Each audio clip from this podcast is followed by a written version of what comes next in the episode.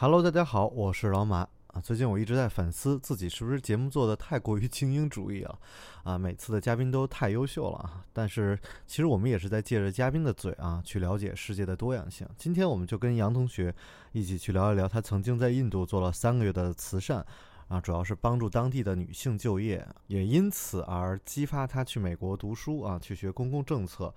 然后，从此我们讨论到了贫穷的本质，以及中国怎么做的这种脱贫经验，以及为什么中国没能做好文化输出。欢迎收听本期的老马看美国。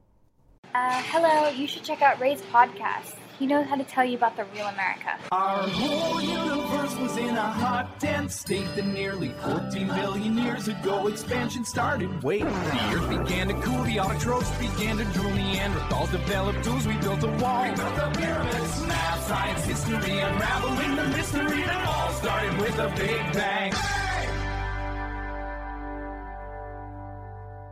Hello，大家好，欢迎收听本期的老马侃美国，我是老马。我是杨同学，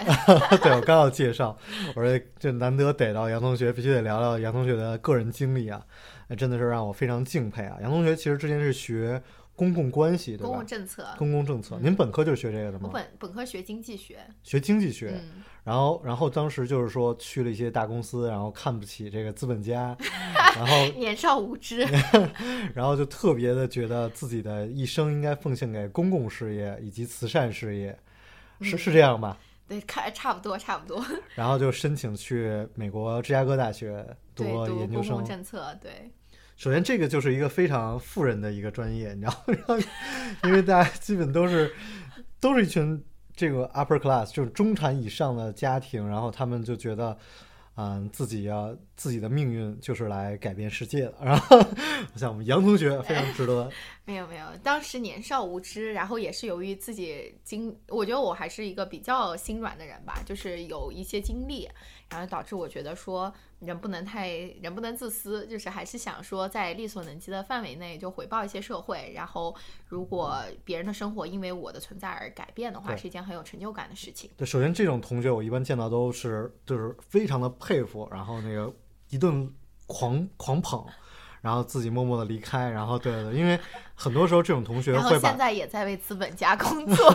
不，就是我我想说，就是很多时候这种同学他们会特别容易站在道德制高点去评判很多事情，然后我就特别害怕，因为您是我认识的真的就是唯一一个就是这样走完自己这个经历之后，然后去了企业工作，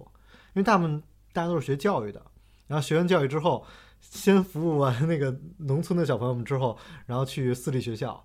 嗯，然后我有时候聊着也觉得蛮悲伤的，对对，所以我觉得您这其实挺好的。我其实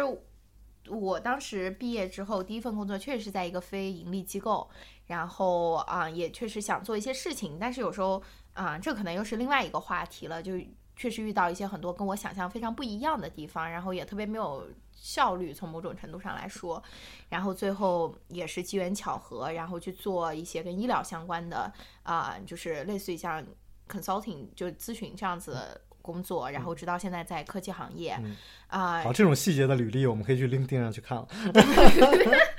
不要来 stalk 我。没有没有，就我我想说，就是其实就是这种以慈善为人生追求，在网络上大家基本都是会。嗯，无限的道德制高点。然后我其实是觉得，哎呀，因为我曾经也想过，包括我妈现在也是在慈善的，嗯，一直在做慈善，一直在做支教嘛。但是终于能遇到一个，哎，没有站在道德制高点，能够凭着跟我来聊天、来讨论这件事情，我觉得首先这件事就已经很不容易了。然后我们那天又聊到，就是说，而且我能稍。稍微说一句吧，因为我反而觉得很多我认识不一定是站在道德道德制高点，因为你在看过别人不同的人生之后，让你这个人更加 open minded，更加知道就是别人的人生不会就是以别人的角度去想问题，就是更加的 empathetic，更有同理心，然后反而你会觉得说，我让让自己更加的谦逊，更加 humble。对对对，我觉得我觉得这是对的，是因为之前有跟我有跟人讨论过，还。举办过一个线下的讨论，嗯，就讨论慈善，就怎么样才能真正帮助那个山村的小朋友。然后请了一个也是在非洲做过支教的小朋友。最后这个人讨论完了之后，直接把我拉黑了，你知道吗？为啥？包括当时在现场的那些听众，他们都不允许我去质疑慈善的意义这件事儿。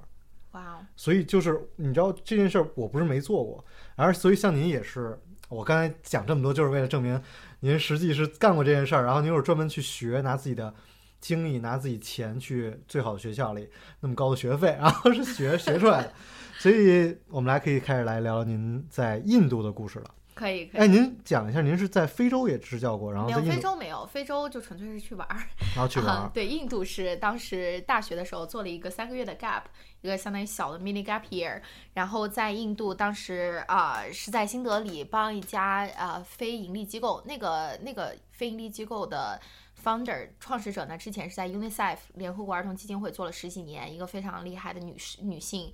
然后那个女士她创立了这个机构呢，是专门做就叫 women women empowerment 和 rural development，就是乡村发展和女性赋权。不知道最最准确翻译是什么，就 women empowerment 的这样子一个机构，他们做的事情呢，就是教会印度当地那些 slum 那些贫民窟和乡村的妇女去做那个手工艺品。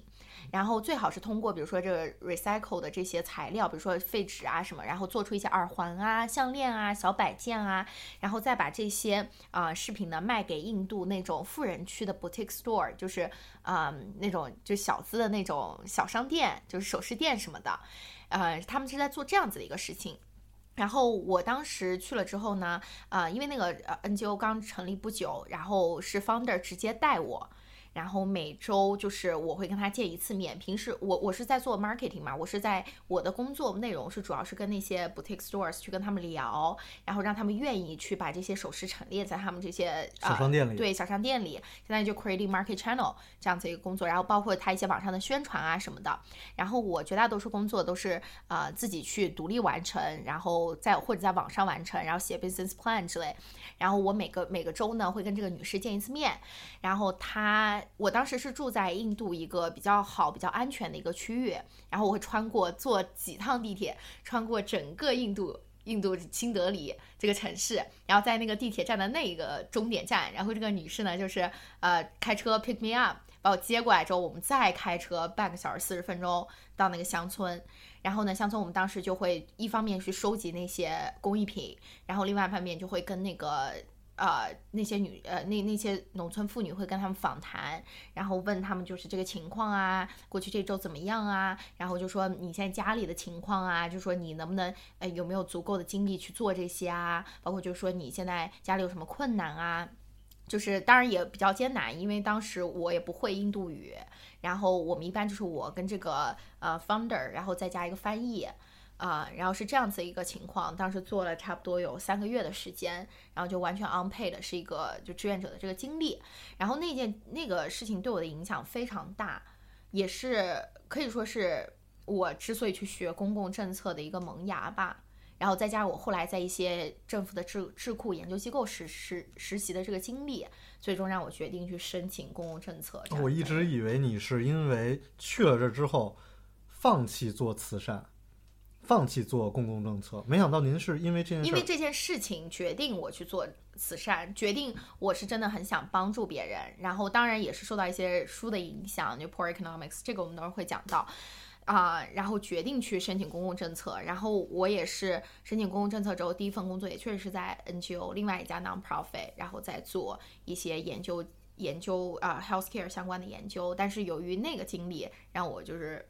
放也不是说放弃吧，就是我觉得可能不是在当时最正确的决定。所以这个中间就讲到了，就是你，我觉得你首先先要敬佩一下，然后新德里那么是吧，哦，超级夸张！超级我当时夸张然后又是一三年的时候去强奸那么多，太恐怖！我当时一三年的时候去，在我待那三个月，对，有三起强奸案，就是都是针对外国女性的。然后我就记得，我当时也都没敢跟我妈说，我直到就是买了机票、办好签证，我才跟我妈说我要去新德里。然后我在上飞机前一秒，我妈还给我打电话说你能不能不要去。所以确实当时那段时间，因为大家就开玩笑说新德里就是强奸之都嘛。然后我个人也遇到过在新德新德里被男男士追踪，在后面 being stalked，就是在新德里大街上晚上。因为我跟我前女友去那个新德里嘛，然后我当时连印度的女生都跟我们讲说，你们一定要注意安全。，对对，因为它跟孟买还很不一样，它虽然也是大城市，但是它那个德里跟新德里都，很乱。对对对对对，因为我咱们就暂且不说这种吃豆腐这种小事儿，这这种都还，我我们当时去的时候，就比如说我们一起去那个寺庙，然后为了防止就是被 sex harassed，我们当时就是女生走在中间，然后男生走在两头，把我们夹在中间，对。然后但是就真的防不胜防，然后。其实我觉得很有就是一个小的插曲，就是我觉得您是非常女权主义了，就是您不能，您基本是我认识的女权主义里算是比较 top 的了，你知道吗？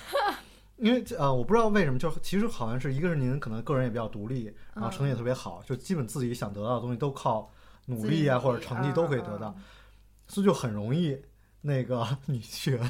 也也也再加上自己就是。平时对一方面一些经历，然后还有一方面就是因为平常这跟家庭教育也相关吧，然后就是女权呢，它我觉得这女权的这个角度，我们未来是有一期节目可以专门来讲，就讲那个性侵的那个节目也会讲。但是我就不敢夸您，因为我老觉得有时候，因为她是女女权的女生嘛，你跟她聊天，你没得特别紧张。不是我，我是觉得大家有，这就是因为有你这种的思想，以至于导致很多人觉得女权反而是一个贬义词，就不是一个褒义词。就你一说，哎呦，您长真漂亮，说哟，你物化女性。哟 您身材真好，哟，你又物化我，不能说，都不能说。不会不会，这不会不会，这个肯定不可能那么炸毛，就是你说个什么我就立马炸毛，不会。我觉得女权真正的女权其实，啊、你这个是所谓的是肤浅理解的女权。但但您看，您去做这件事儿啊，您是去帮助这个怎么说呀？就是这个女、啊当地的女性，嗯然后这个就是已已经是一个非常有意思的点了。就嗯首先，印度的贫穷不是只有女性贫穷，就是你那边连卫生巾都还不用，所以它的这个。呃，文化的落后，包括说，我说我永远脑海中经常做噩梦都会梦到的一个场景，就是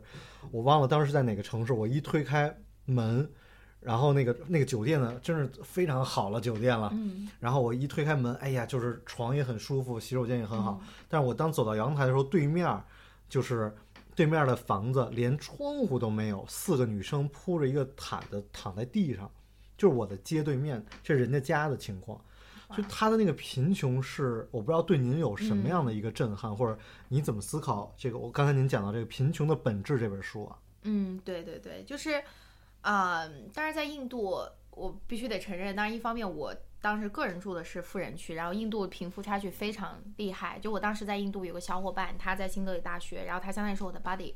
在那边，然后他带我去新德里大学啊，包括去他家，他们家非常好，然后去新德里大学还。那些富孩子们就是坐在草坪上，然后用着什么苹果手机啊，他们那种几万块钱那种呃单反啊相机，就是真的是，甚至他富人举办婚礼的时候会关一个城堡，就是那种呃 tourist attraction 会关掉，就是为了他举办婚礼这样子。然后反正穷人的话，就是当然对我震撼特别大的，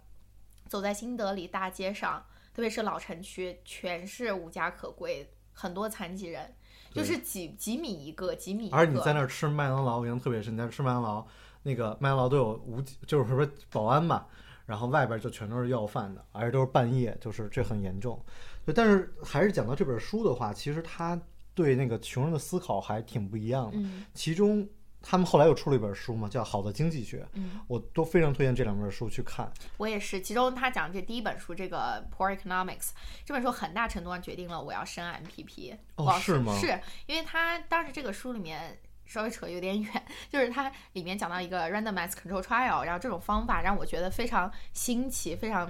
非常厉害。然后我想去专业的去学这个，其实我在 MPP 这个 training 中就学到了这些东西。哦，比如是具体能能讲的更细节一些。对 randomized control trial 呢，其实它跟我们所做那个 clinical trial，就你想象试验一个新药，你有一个 control group，有个 treatment group。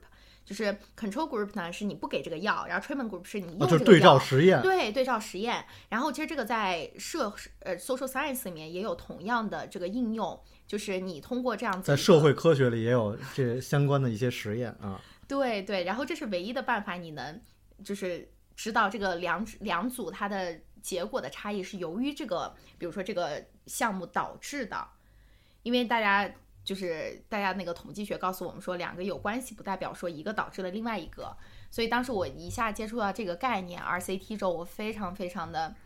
就是非常就像打开了新世界大门一样所。以你们当时有做什么样的一些对照实验吗？有做有 run RC 有有去做这些 RCT 在啊、比如说关于学生那个成绩有一些 after school 就是啊、学校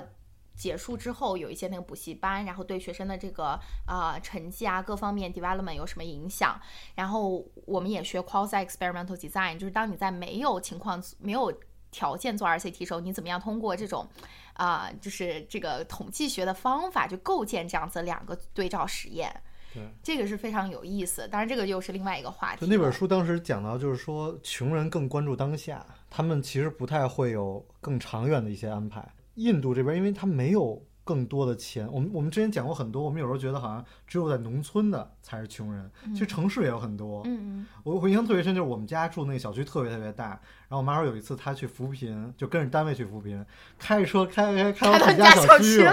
然后我妈就惊了，到自己家，结果那家人就是因为，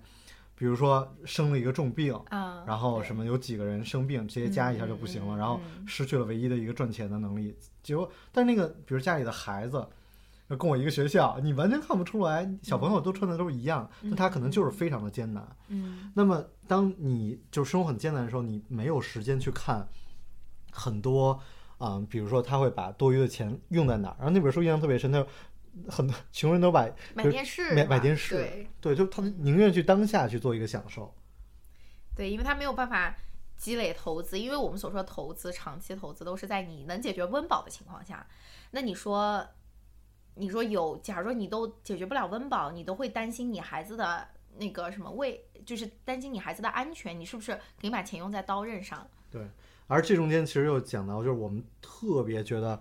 非洲跟印度应该学习中国怎么脱贫。中国脱贫其实这是一件非常值得，就是我们自己骄傲的一件事儿。但是我不知道为什么，我觉得我们的宣传渠道还不够，所以我们很少看到，就是国外的文章在讲中国脱贫做了什么。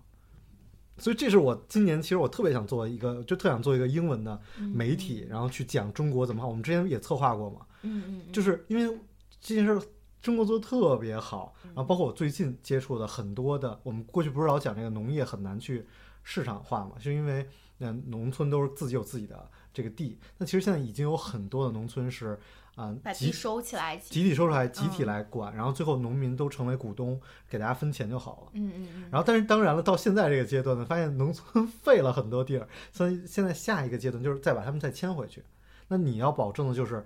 我在农村里挣的钱跟在城市里送外卖挣的钱是一样多的。嗯所以这中间有很多很多的中国的经验，我真的觉得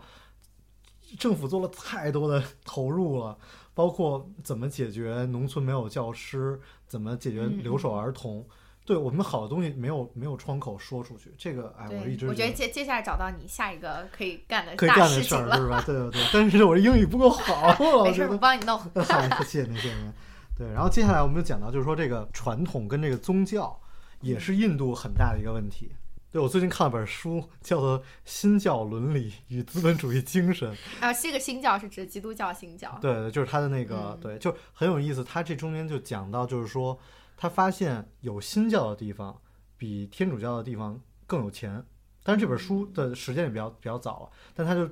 早期就刚有新教的时候，嗯嗯所以他这中间有好多的定定义，他就说，嗯，就是凡财富增长的地方，那个宗教的内涵以同样比例减少。哦，这 OK，我来我来简单讲，就是说，就是很多人在传统的意义当中认为有钱是错的，嗯，这就这中间就解释到我们怎么理解宗教。那圣经里确实有讲到，比如说啊、好像有钱的人进那个就是上天堂比骆驼过针眼儿还难。哦，这个因为我不了解，哦所以我没有办法 comment。对对，这是那个就是就是耶稣说过的话嘛。嗯，OK。然后就是很多地方看你不同的理解，那有又有理解就是说，OK，你拥有什么，你就应该更大的去让它，呃就是获得更大的释放。呃所以很多他的讲的就是很多传统的地方，甚至认为有钱是有错，又是有错的，啊，就你不应该变得更好。然后我当时看到这个，我第一个反应就是我们的教育。比如说中国为什么中我们之前聊过，为什么中国的女性的位置比较高，比东亚其他的嗯中国人女生自己挣钱呀。是因为那个嗯妇女能顶半边天，对对，所以你对就是你要要感激毛主席，对吧？那么早的时候就有这个 概念，所以这这是那日韩对吧？女性的地位这种就是都还有很大差距。那其实这个也是，就是我们什么时候开始让农民觉得，OK，你你要当家做主，或者你要更有钱，你要改变自己的生活质量，嗯这种特别底层的价值观，在很多地方是没有的。就这本书就讲的很明显、很明确，印度也是这样，所以导致印度的贫穷，就是说很多人就是觉得，哦，我现状我注注定贫穷，嗯嗯嗯，所以我要去享受我的贫穷，对。然后我就我我我在想这个问题啊，当然这个没有验证过，就是说会不会他的宗教对他也有一定的影响？这也是我就说他的嗯宗教为了，因为我我们这就是说你一个政府首先需要这个地方稳定嘛，嗯稳定其中一个方式就是用宗教宗教来不说控制吧，quote unquote 就是打个引号的控制对让你觉得嗯 OK，你贫穷你就是应该的。或者说让大家觉得说我不应该那么关注就是我的这些物质的东西，而是应该就是 spiritual 精神上的东西，我那个是我应该追追追求的。对，所以你像您做了这么久，包括公共政策，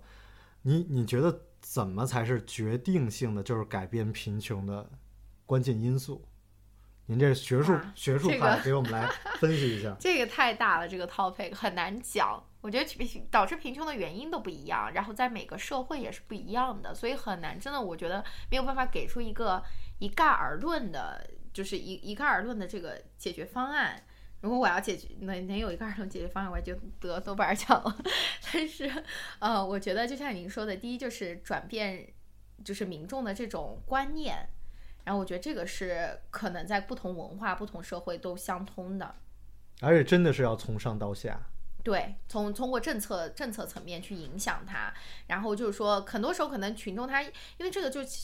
呃，讲到这个，我就想起我之前做在一家智库所做的这个实习经历，当时是帮非洲一个很非常穷的国家，然后帮他们做经济特区，然后那些民众他可能都意识不到这个东西对我有什么影响，但是我们因为做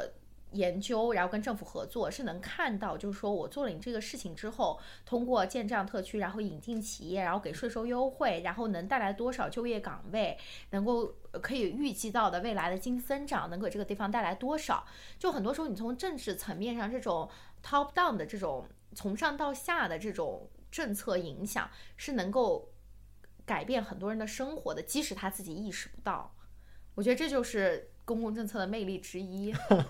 这也是就我当时觉得说，与其就是从 bottom up 一个一个去帮助他，可能我从政策层面上，一个政策能帮助许多人，能影响到许多人，可能更有意义。比您挨个挨家挨户去教他们怎么去做手工更有 意义了，是吧？你不能说那个没有意义，因为很多东西就是这种地推，还需要有人去，就是需要有人去做，所以我其实很佩服那种就是十年如一日，不停的坚持去做这些看似很小的事情的人。对，那这中间最后我们又讲到那个慈善的意义。如果现在让您选择没有工作，或者不挣钱，纯做慈善，就我们好像很多人都愿意这么来想，但其实让您现在重新做选择，您不会了吗？不会，就是说我一直觉得我我这是我一直的想法，就是很多人他之所以能做慈善，是因为他能够解决自己的温饱。我一直觉得在中国做慈善比较难的就是很多人他可能真的非常有爱心，然后他是在 underpaid 极其就是 underpaid 的情况下去做慈善，你说你的意思就是他的工资低于对，低于所应该有的。然后这个时候的话，你很难让人沉下心去做这件事情。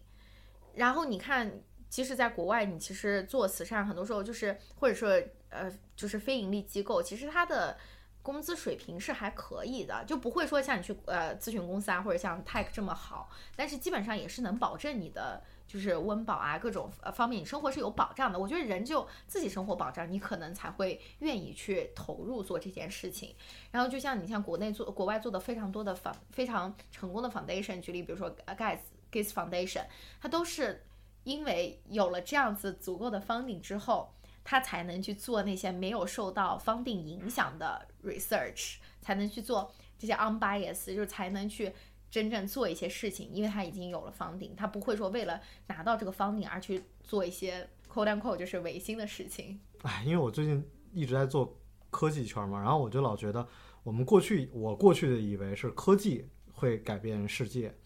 然后我会以为说我们科研的方向科学家都很聪明，他们能有远见，然后我越来越觉得，包括接触一些院士，我越来越发现，大家在早期做科研的时候是不知道能做什么方向的，嗯都是看哪儿有钱，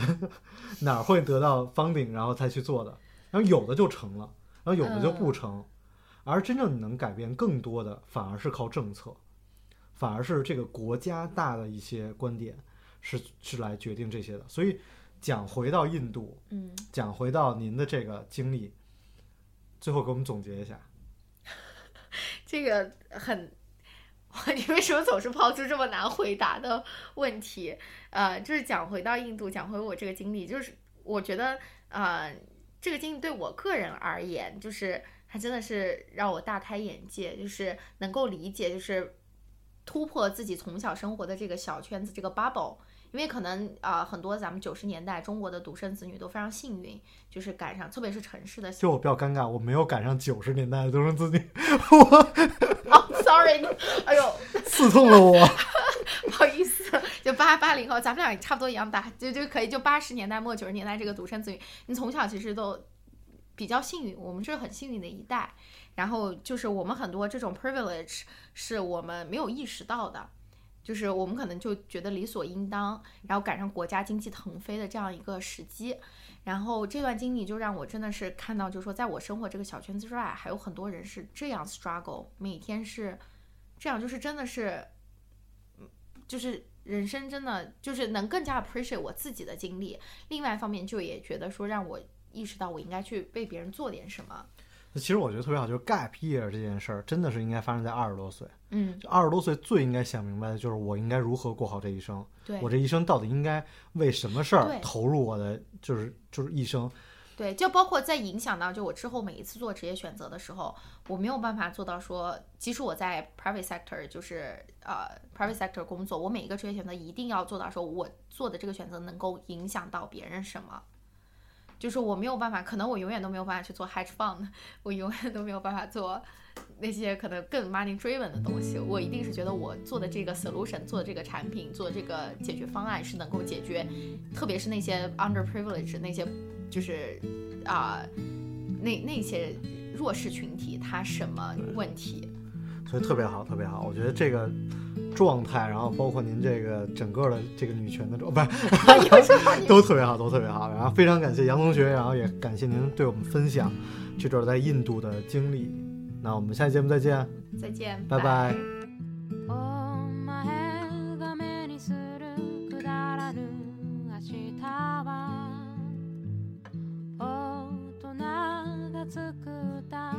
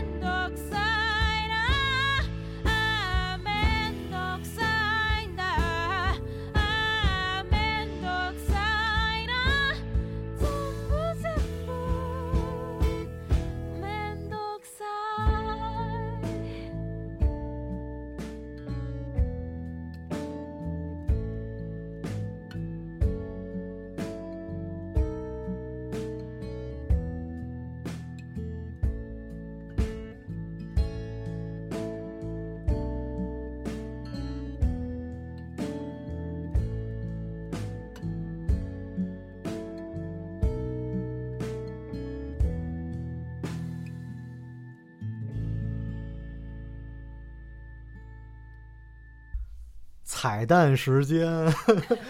哎，杨同学觉得聊的不好，然后那个 批评了我，然后那好吧没，有没有没有，就是他有有些问题甩出来，就是我们是就 call me off guard，就我完全没有想，然后我就觉得刚刚他提到说怎么样去解决贫穷，首先我跟他说这个有点难，很难一概而论，每个国家每个经济体每个 culture 不同都很难讲，但是有几个就是我自己个人觉得可能是比较重要的几个步骤。呃，几个呃几个方向吧，一个就是刚刚我讲的，可能就是说大家愿意去改变，民众愿意去改变自身的这个 status quo，就是说不是说安于贫穷，愿意去向往更好的生活，这是第一点。第二点，我觉得可能啊、一个强政府会比一个弱政府在改变贫穷这件事情上更更加重要，就可能是更好的。就前期确实是需要一个强有力的政府去介入，去做一些非常有引导性的政策，然后去愿意，比如说举个例子，花钱做基建，这种呃强强强一些的、强势一些的政府，其实对把群众从这个贫穷这推出来，其实很有很有作用。那我最后表达一句，就是我想说，呃，很多人觉得好像支教啊，或者说去这种印度或者非洲，让你觉得人性的光辉什么的，觉得特别美好。其实我反而感觉就是穷山恶水出刁民，就是你必须得先有钱，你才能有更高追求，跟马斯洛一样。你否则的话，你连温饱都没解决的话，你根本都不会追求什么自尊，追求什么嗯爱，对没到那儿呢。我第一先想的就是怎么从你这儿讹钱。我觉得虽然这个是一个可能会可能会有人骂你的一个观点，就比较那我意思极端一骂我的人太多了，就不差这么一两个了。但是从某种程度上就是话糙理不糙。对，我是觉得真的就是你先解决你的温饱，然后可能你看很多人分析说印度人为什么那么短视，愿意买彩电，呃愿意就是说啊、不会想着去投资啊去积累，那是因为我要解决我的温饱啊。可能真的解决温饱之后，你才会想到说我接下来该怎么办。对，所以总有人在讲阶级固化什么，我其实对这种言论我都是不认可的。然后我我我有时候甚至都觉得没什么阶级，然后就是也不是没什么阶级吧，就是说这些问题很复杂，就是没有什么人这种东西是一一句两句能概括的，都很复杂。包括解决这些国家政策的问题，我们刚才也说，我们就觉得中国有很多地儿做特别好，但是没有能够达成在这种发达国家达成应该有的影响的效果。这件事儿是让我们觉得非常可惜的。但我觉得从另外一方面来讲啊，你即使你把这个就是传播出去，人家也不一定买账。对，所以我这个要你觉得每个国家对每个国家的这个政策也不一样，你适合 A 的不一定适合 B，B 不 B 不一定觉得这个是 make sense。对，当时所以这因为我当时做那个分析的，就是怎嗯么做一个海外的媒体这事儿，我当时也分析了，你怎么做文化输出，是不是可以做一个电影？你是不是可以现在做自媒体的成本这么低？你怎么做一个好的输出？对吧？那一其实一定不是李子柒那种啊，当然这个又招人骂。李子柒那拍的非常好，但他能够对正视这种的东西它，可能不代表绝大多数中国民众的生活状态。大家之所以觉得他在 YouTube 上非常火，是因为很多人觉得说，哇，这个原件非常 eye opening，非常让我从来都没有。是别人因为他非常的中国，所以别人才喜欢他。所以就就跟我们当时在读书的时候问你知道中国什么明星吗？或大家知道我我应该修正一下，非常符合外国人眼中的中国。对对所以对，就跟花木兰似的嘛，就是最后还是这样。而我觉得，其实我们现在已经有非常很多好的东西，你应该自信了。因为就算我们都去过印度啊，然后包括斯里兰卡这些远远比我们贫穷的国家，但是他们依然觉得我们的呃商品是质量不好的。所以很多时候，我是觉得我们除了 在我们帮他们去做基建，我们帮他们有一些很多政府之间的合作，我们更多的时候应该是文化的这种侵入啊，我们是应该有一些更多的文化输出，无论是电影、音乐啊，我觉得这种软的东西我们非常的欠缺。我现在应该讲一个，就是说中国有多好，然后这个中国的多好呢，还不是说那种就是傻吹有多好，嗯，因为你知道，我就是很多那个就是做的那种傻吹有多好，就特别特别傻。但其实你应该换一个角度，用别人喜欢的方式去做文化输出。这件事儿是我我觉得可能当我有能力了，我会去做的一件事儿。嗯，对对，参考一下李子柒。好好好，那就是这就是我本期的老马看美国，我们下期节目再见，拜拜再。见，拜。